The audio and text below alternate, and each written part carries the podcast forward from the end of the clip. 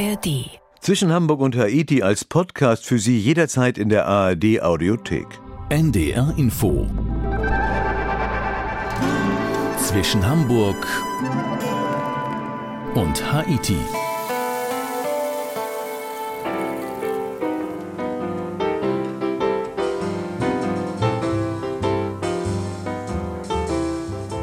Wir sind auf den Spuren großer Jazzer wie Fats Domino, Louis Armstrong oder auch Mahalia Jackson. Wir entdecken Spuren großer Jazzer und Gospelsängerinnen, wenn wir gleich unterwegs sind in New Orleans, Louisiana, hier inzwischen Hamburg und Haiti mit Udo Schmidt.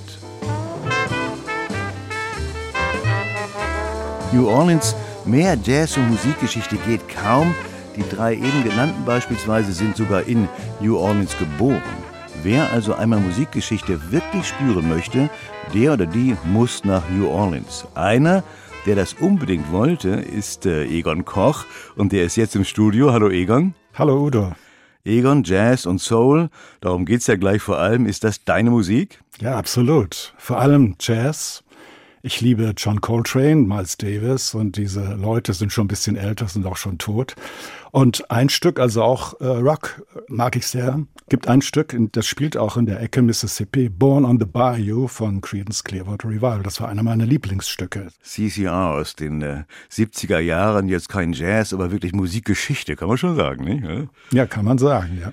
Ich habe ja eben gesagt, Stichwort Musikgeschichte. Diese spürt man in New Orleans.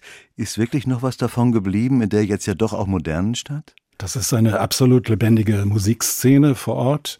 Ich war sehr erstaunt, wie viel Musiker es da gibt und wie viel Musik da gespielt wird. Also vor allem in diesem historischen Viertel French Quarter, das ist so dieses französisch geprägte Viertel am, am Mississippi. In der Bourbon Street, sie war früher sehr berühmt für ihre Musikclubs. Jetzt ist es mir abgewandert an die Frenchman Street. Da gibt es einen Club, der heißt Blue Nile zum Beispiel.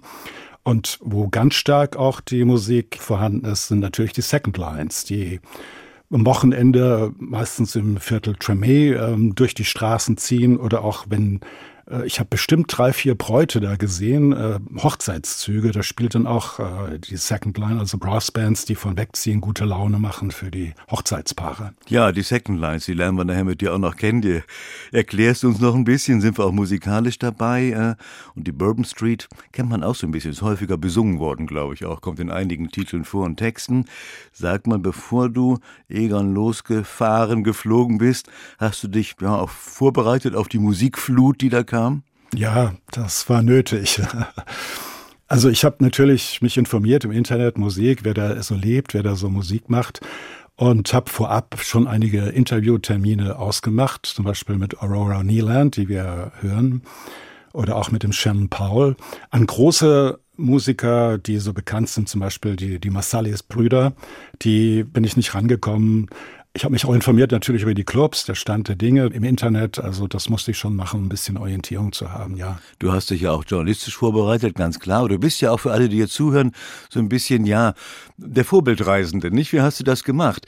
Wirklich so deine Punkte abgereist oder hast du gesagt, wenn ich da bin, lasse ich mich einfach mal treiben hier? Ich habe natürlich mich treiben lassen, was ich sehr gerne mache. Und mich hat interessiert, den Sound der Stadt aufzunehmen, im wahrsten Sinne des Wortes.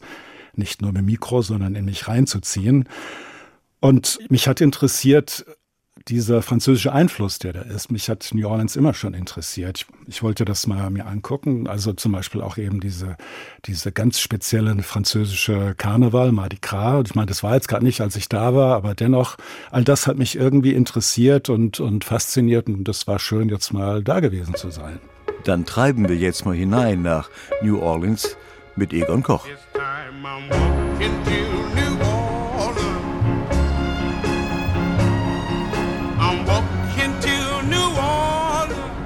Viele Musiker wie Fats Domino oder Louis Armstrong sind in New Orleans geboren und haben die Stadt in Südlouisiana besungen. Musik ist hier alle Orten zu hören, vor allem im ältesten Viertel am Mississippi, im quadratisch angelegten French Quarter. 1718 wurde New Orleans als koloniale Siedlung Frankreichs gegründet und 1803 von Napoleon für 15 Millionen Dollar an die USA verkauft.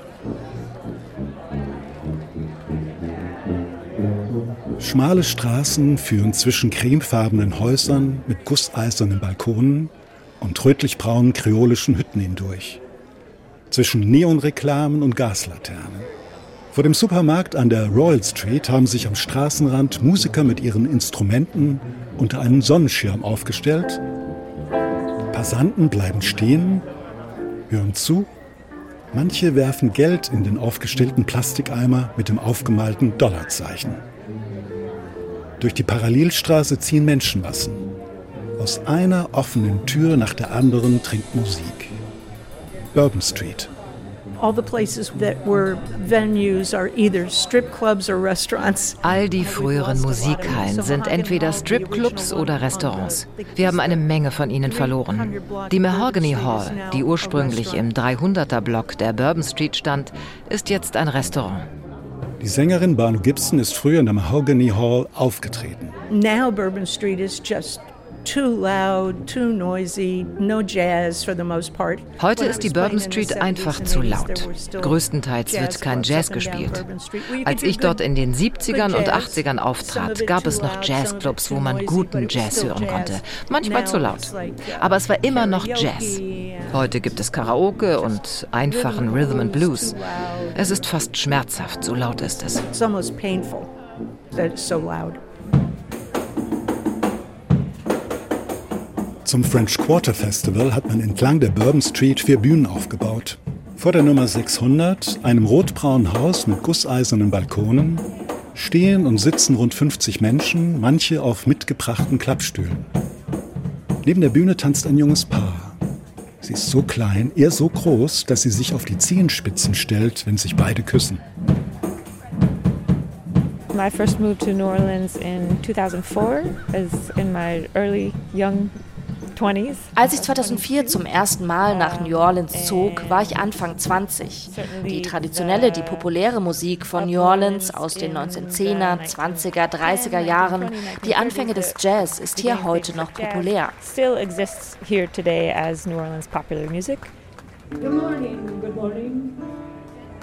Aurora Neeland and the Royal Roses spielen auf.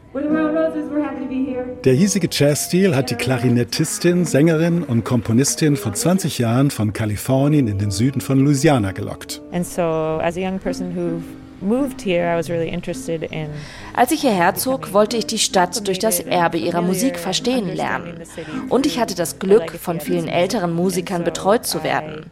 So konnte ich das traditionelle Repertoire von New Orleans lernen. Dazu gehören natürlich Sidney Bechet, Louis Armstrong und viele, viele andere Komponisten. Ich bin an der kollektiven Improvisation, der Ensemble-Improvisation interessiert. Sie ist ein Schlüsselelement des traditionellen New Orleans Jazz. In St. Peter, einer Querstraße der Bourbon Street, tritt in der altehrwürdigen Preservation Hall, ein Haus mit verwitterter brauner Fassade und Fensterläden aus Holz, der Schlagzeuger Shannon Powell mit seiner All-Star-Band auf. Die Zuschauer verteilen sich auf den acht Reihen knarrender Holzstühle und schauen auf die kleine Bühne. An den Wänden hängen vergilbte Ölgemälde von Jazzgrößen. 1975 mit 14 Jahren kam Shannon Powell zum ersten Mal in die Preservation Hall. And I used to sit in here when I was a kid because the owner, Mr. Alan Jaffe, invited me. Als Kind saß ich oft hier drin, weil der Besitzer Alan Jaffe mich eingeladen hatte, vorbeizukommen und den älteren Musikern zuzuhören. Das war eine großartige Chance für mich damals, der Musik nahe zu sein. Zweimal in der Woche kam ich hierher. Meine Tante setzte mich früh ab und holte mich später ab, weil ich am nächsten Tag zur Schule gehen musste. Es gab fünf Shows und ich spielte in den ersten beiden Shows. Dabei lernte ich viele verschiedene Schlagzeuger kennen, die zwar alle traditionell spielten, aber jeder hatte seinen eigenen Stil.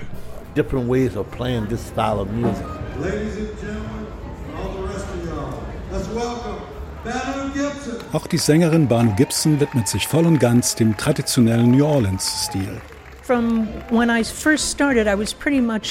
Als ich anfing, habe ich ziemlich viel Musik aus den 1920er Jahren gemacht. So habe ich mir ein sehr großes Repertoire der frühen Jahre aufgebaut. Dazu kamen dann noch einige der frühen Jazzband-Songs aus New Orleans. Die hat niemand gesungen. So habe ich angefangen, Sachen zu singen, die Louis Armstrong gesungen hat und viele seiner Songs in mein Repertoire einzubauen. His songs got an expanded repertoire.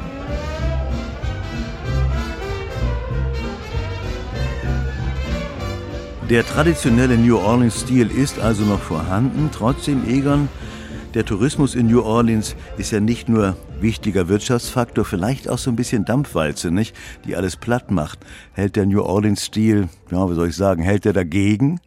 Schwierig, aber er hält dagegen, ja. Also, was in der Bourbon Street los war, als ich gerade am Wochenende, also da ist die Reeperbahn am Wochenende, ich glaube, ein Kinderspiel.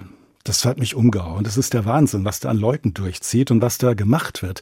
Ich habe junge Männer gesehen auf der Straße, auf der Bourbon Street, die haben große Reptilien herumgeführt, um eine Attraktion darzustellen, damit sie Geld kriegen. Oder einen Affen. Also da ist von Musik weit und breit, gut, man hört die, die trinkt überall aus den Türen raus, aber das hat mit Musik da nichts mehr zu tun. Die Leute, die Einheimischen, die nutzen den Tourismus halt um in jeglicher Form, um, um Geld zu verdienen. Und das war schon sehr beeindruckend, ja. Aber es gibt nach wie vor gute Musikclubs, sehr gute und überall Musiker. Ich habe noch nie so viel Musik gehört und Musiker getroffen wie in New Orleans. Beeindruckend. Du bist verabredet gewesen für Interviews, klar. Aber wie ist es so, wenn man draußen auf der Straße unterwegs in den Clubs, wie nah kommt man denn zu den Musikerinnen, äh, wenn man da normal unterwegs ist? Gibt es da eine Chance, mal ranzukommen, mal zu reden? Ja, sicher. Weil das ja sehr offen ist, ne? Die, da wird ja viel auf der Straße gespielt. Und ich weiß jetzt nicht, die Bekanntheitsgrade der Leute, die da auf der Straße spielen, die waren gut. Die meisten, manche nicht. Und da kann man gut ins Gespräch kommen. Ich hatte auch den Eindruck, da ist irgendwie so eine Szene, die kennen sich. Da wird äh, gesprochen und was halt diese Bekannteren betrifft, das kommt dann drauf an. Ich meine, auch in der genannten Preservation Hall bei Shannon Powell, da gehen die Leute dann hin und, und reden mit denen. Also die sind schon sehr offen. Es sind ja, es sind ja kleine Clubs, es, ist ja sehr, es sind ja keine großen Hallen, ne, in denen man viel Distanz hat. Also geht schon, ja. Dann kommen wir jetzt mal Louis Armstrong ein bisschen näher in der South Broad Street. An der 727 South Broad Street steht ein großer Betonklotz. Seine drei Meter hohen Fenster sind teilweise mit Holzplatten abgedeckt. An der Fassade haftet die verwitterte schwarze Aufschrift Traffic Municipal Court. 1901, damals hieß die Straße noch Jane Alley, stand genau an dieser Stelle das Geburtshaus von Louis Armstrong. Jane Alley.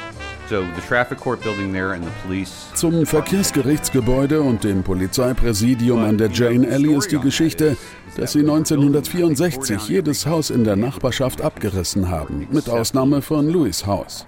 Die Nacht, bevor der New Orleans Jazz Club das Haus abtransportieren und woanders hinstellen wollte, hat es jemand niedergebrannt. John McCusker, Fotojournalist, Autor und Jazzhistoriker. Er hat früher Jazztouren durch New Orleans geführt. Heute hält er ein Foto von Armstrongs Geburtshaus in der Hand. Es ist nur ein einziger Raum. Der Raum reichte bis zur Rückseite und das war's. Er lebte dort mit seiner Schwester und seiner Mutter und demjenigen, der gerade sein Stiefvater war. Es gab keine Privatsphäre. Ich meine, er spricht in seinem Buch davon, dass er und seine Schwester kicherten, während seine Mutter mit einem ihrer Leute Sex hatte und von all dem Grunzen und so weiter. Schaut man von der South Broad Street in südöstliche Richtung die von Schlaglöchern zersetzte Perdido Street hinab, erheben sich hinter den Stadtautobahnen die Hochhäuser des Central Business Districts und das uferartige Kuppeldach des Stadions, Caesars Superdome. In Armstrongs Kindheit und Jugend lag sein Viertel noch am Rand von New Orleans. Er lebte im schwarzen Bezirk.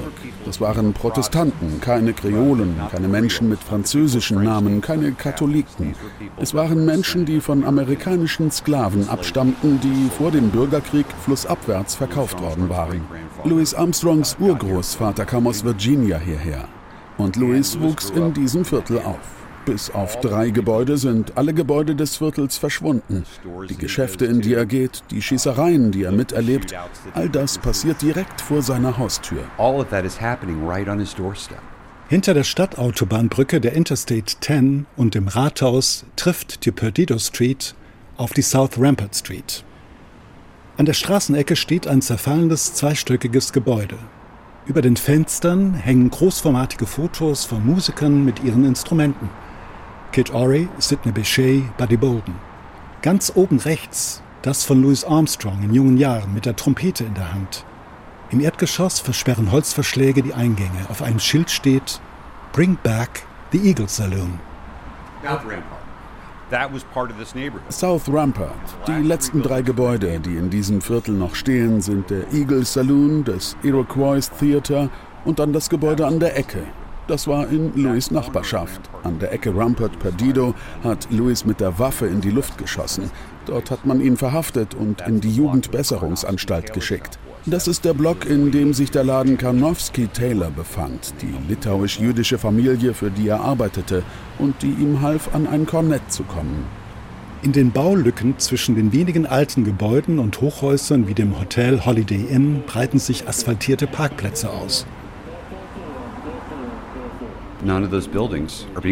Keines dieser Gebäude wurde erhalten, zu keinem Museum gemacht. Während wir also diese unglaubliche Musik haben, die in New Orleans immer läuft, unternehmen wir absolut nichts, um die Kultur und die Geschichte zu bewahren. Louis Armstrongs Geburtshaus, das Haus seiner Kindheit, sind verschwunden. In New Orleans tragen der internationale Flughafen und der Park am Rand des Viertels Tremay den Namen von Louis Armstrong. Wir haben in New Orleans eine Reihe von Dingen nach Louis Armstrong benannt und keines davon hat etwas mit ihm zu tun. Währenddessen verschwinden immer wieder die Dinge, die mit ihm zu tun hatten. Der Flughafen hatte nichts mit Louis Armstrong zu tun. Das Viertel Tremay, das in seiner Nachbarschaft lag, hat nichts mit Louis Armstrong zu tun. Zugleich gibt es immer noch Bauwerke, die mit Louis Armstrong in Verbindung stehen und an denen keine Gedenktafeln angebracht sind. Dieses Spannungsverhältnis haben wir hier. Satchmo, wie Louis Armstrong genannt wurde, ist im Zentrum des Armstrong Parks als Statue verewigt verewigt. Im Wohnzimmer von Barney Gibson hängt über dem Klavier ein Foto von Satchmo.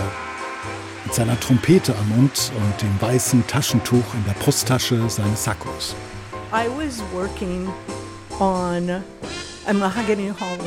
Eines Abends arbeitete ich in der Mahogany Hall. Es war nicht gut, sehr schwierig. Die Mitspieler machten mir Probleme. Das Publikum war nicht das Beste. Und nachdem ich fertig war, trank ich einen Cocktail an der Bar.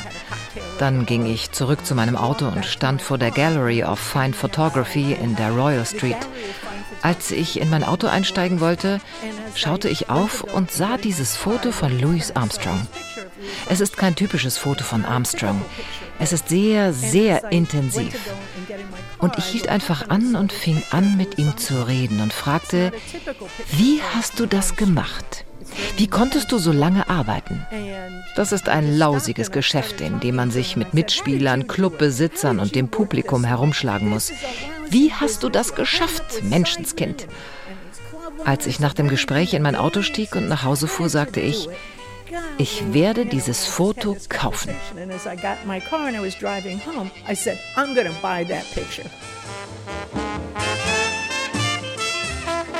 Wir waren im Wohnzimmer von Barno Gibson. Egon, wenn wir mal ein bisschen über die Stadtgrenze von New Orleans hinausschauen, in der Umgegend, wo sollte man da so hin? Unbedingt Richtung Südwesten, zur Küste von ähm, Golf von Mexiko. Da gibt's die Grand Isle oder es gibt, wo ich war, die Ile de Jean-Charles. Also man hört schon die französischen Einflüsse, aber was da hochinteressant ist, Louisiana ist leider ein Land, das verschwindet peu à peu durch den Meeresspiegelanstieg und auch durch ähm, die Gas- und Ölindustrie. Die haben da Kanäle gebohrt und das Land verschwindet. Und diese Strände sind gewaltig und gleichzeitig gibt es da hochinteressante Menschen, zum Beispiel auf der Ile de Jean-Charles sind Indigene, die umgesiedelt werden müssen, weil die Insel verschwindet. Die ist in den letzten 30 Jahren um 98 Prozent verschwunden. Und wenn man dann noch was sehen möchte, sollte man da jetzt hinfahren, weil es ist wirklich interessant, was da passiert. Man kann vor Ort sehen, wie diese Natur sich verändert. Das fand ich sehr beeindruckend. Und wir lernen auch hier wieder, der Klimawandel betrifft eigentlich jede Reise, die man mittlerweile unternimmt und auch jede Sendung zwischen Hamburg und Haiti, muss man auch ganz klar sagen. Wir kehren jetzt nochmal in die Stadt New Orleans zurück, haben viel über die Musik gesprochen. Wofür steht denn New Orleans noch? Ja, unbedingt Voodoo-Kultur. Also da gibt's diesen Congo Square, der ist übrigens im, im Louis Armstrong Park, der Congo Square, und da wurden früher weil das eben französisch regiert war eine Zeit lang. In New Orleans waren die Sklaven etwas freier und die haben am Sonntag da gefeiert, ihre Tänze vorgeführt und da hat sich viel daraus entwickelt. Der Jazz, aber auch eben diese Voodoo-Kultur, also aus der Karibik und afrikanische Sklaven. Und jetzt heutzutage in New Orleans überall Voodoo-Läden, Voodoo-Puppen. Ich glaube, das ist auch ein großer Tourismusmagnet. Und was leider auch ist, für was New Orleans steht, ist eine hohe Mordrate ich glaube, im Jahr 2022, also letztes Jahr, äh, wenn ich es recht erinnere, waren so 280 Morde. Das heißt, wenn man das hochrechnet, pro Woche 5,2 Morde. Und das ist leider was sehr Trauriges. Es hat seine Gründe, aber das führt jetzt sicherlich hier zu weit. Und was auch auffallend ist, sicherlich, es sind die vielen Schlaglöcher in den Straßen. Das heißt wohl, die Kommune hat nicht viel Geld. Und was noch auch ist, was auch wieder mit Klimawandel zu tun hat, New Orleans liegt ja über zwei Meter unter Meeresspiegel. Die müssen immer pumpen und das ist was, was diese Stadt auch auszeichnet. Naja, und dann steht New Orleans natürlich auch für den Wirbelsturm Katrina. Hören wir gleich auch noch einiges davon. Das ist ja schon bald 20 Jahre her jetzt.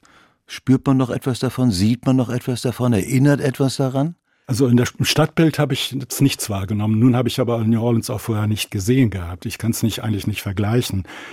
Da habe ich jetzt nichts wahrgenommen, aber die Menschen sprechen davon. Sie sprechen von einem großen Trauma, das immer noch existiert in irgendeiner Form.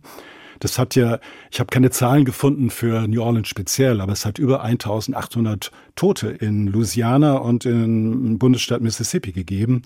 Und was die Menschen sagen, mit denen ich gesprochen habe, Erst als die Musik wieder zurückgekehrt ist in die Stadt, ist auch das Leben zurückgekehrt. Und dann kehrt die Musik jetzt auch wieder in unsere nächste Reportage zurück. Wir lernen jetzt mit Egon Koch eine Second Line kennen. Am nördlichen Ende des Louis Armstrong Parks versammelt sich vor dem Tremay Center eine Menge Menschen zur Second Line. Pickups ziehen geschmückte Wagen, auf denen dröhnt Musik aus riesigen Boxen und Männer mit weißen Hemden und Strohhüten tanzen dazu. Jeden Sonntag wird von einem der vielen Vereine für soziale Hilfe und Vergnügen im Viertel Tremay eine Second Line veranstaltet. Hinter den Festzugswagen und Brassbands, die Musiker bilden die Mainline, ziehen zumeist bunt gekleidete und kostümierte Afroamerikaner durch den Bezirk, die Second Line. Sie tanzen, singen, drehen Sonnenschirme, wedeln mit Taschentüchern, trinken und rauchen. Sie feiern das Leben. You know, with the Sunday parades, the funerals and also the brass band parades on Sunday. Diesen sozialen Clubs geht es gut mit den Paraden, den Beerdigungen und auch den Blaskapellenfestzügen am Sonntag. Es gibt immer noch viele Beerdigungsfestzüge in New Orleans. Aber gleichzeitig kann man nicht durch das French Quarter gehen, ohne eine Braut zu sehen, die einer Blaskapelle folgt. Ist das nun gut oder nicht? Ist das eine Kommerzialisierung der Kultur? Ist das nicht cool? Wird es eine Zeit geben, in der Blaskapellen einzig auf Hochzeiten auftreten und es keine kulturelle Sache mehr ist? Wer weiß das schon? Seit 1995 macht die Hot 8 Brass Band bei Festzügen mit, macht Touren durch die Welt und tritt alljährlich beim Jazz and Heritage Festival in New Orleans auf. Nach dem Tod des langjährigen Bandleaders Benny Pete im September 2021 ist heute Alvarez Huntley das Sprachrohr der Band. Bei den Stilen, die wir spielen, gibt es keine Grenzen. Hauptsächlich spielen wir traditionelle New Orleans Musik, gemischt mit Funk und Hip-Hop und gekreuzt mit allen möglichen Sachen. Musik ist Musik, alles passt zusammen. It all goes together if you ask me.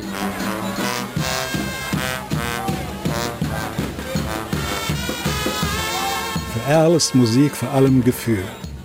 Leid und Freude, das drückt die Musik besonders bei Begräbnisfestzügen aus. Bei denen tragen die Musiker zumeist schwarze Schirmmützen und Anzüge, aber nicht die Hot 8 Brass Band. Some people will look at us at a funeral and they'll be like, they look like they're having a party. Uh, at that time, we actually are. Manche Leute schauen uns bei einer Beerdigung zu und meinen, wir sähen aus, als würden wir gerade eine Party feiern. Das machen wir auch, denn wir haben schon getrauert. Wir haben schon Tränen vergossen. Wir wissen bereits, dass wir dich vermissen werden, zeigen dir unsere Liebe und emotionale Zuneigung. An diesem Punkt haben wir also vom Klagelied zu etwas mit mehr Tempo gewechselt. Es ist beschwingter und feierlicher, als würden wir das Leben der Person und die Zeit, die wir mit ihr verbringen durften, feiern und sie als Ganzes würdigen.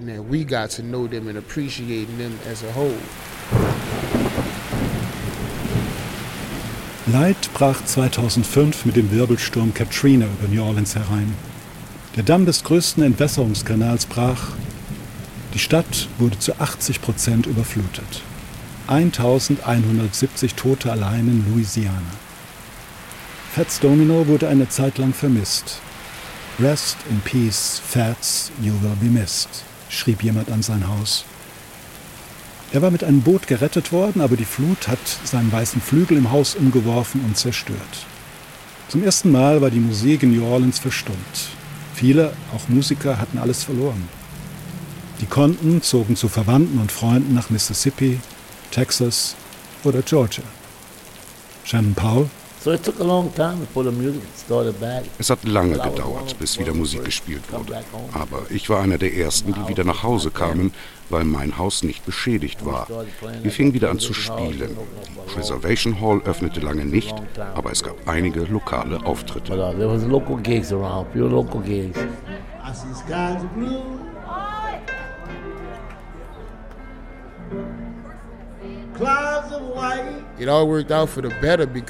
Es hat sich alles zum Guten gewendet. Ansonsten hätten wir die nächste Generation, die jetzt so stark ist, nicht inspiriert. Es geschah also alles in der richtigen Reihenfolge, sodass es diesen Schlag brauchte, um stärker zu werden.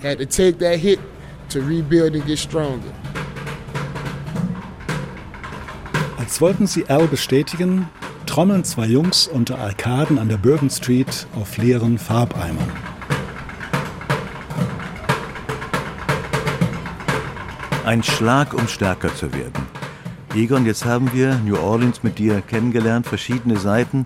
So, jetzt ist man da gewesen, unterwegs als Reisende, Reisender. Und dann weiter los, Sprung nach Texas. Was empfiehlst du? Oh, ich glaube, ich würde erstmal in Louisiana bleiben. da gibt es genug zu sehen. Ich habe ja vorhin schon gesagt, im Süden, einen Golf von Mexiko oder auch eben den Mississippi mal hochfahren, auch hochinteressant.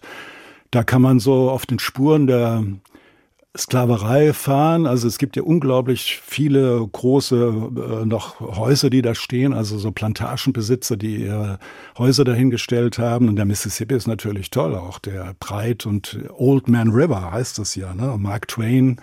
All diese Dinge gibt's da zu bewundern und ja, und man kann vielleicht noch hochfahren, dann eben Bundesstaat Mississippi, dann, wenn man das dann gesehen hat, ab nach Texas. Mit Egon Koch haben wir New Orleans kennengelernt, Musik und Musikgeschichte und wir beide werden jetzt gleich noch ein bisschen äh, Creedence Clearwater Revival hören, glaube ich mal, nicht? Das müssen wir tun. Egon, ich danke dir. Ja, bitte, bitte, gerne. Und das war auch zwischen Hamburg und Haiti mit Udo Schmidt. Zum Haiti-Team gehören Marion von Klarenau und Konrad Winkler.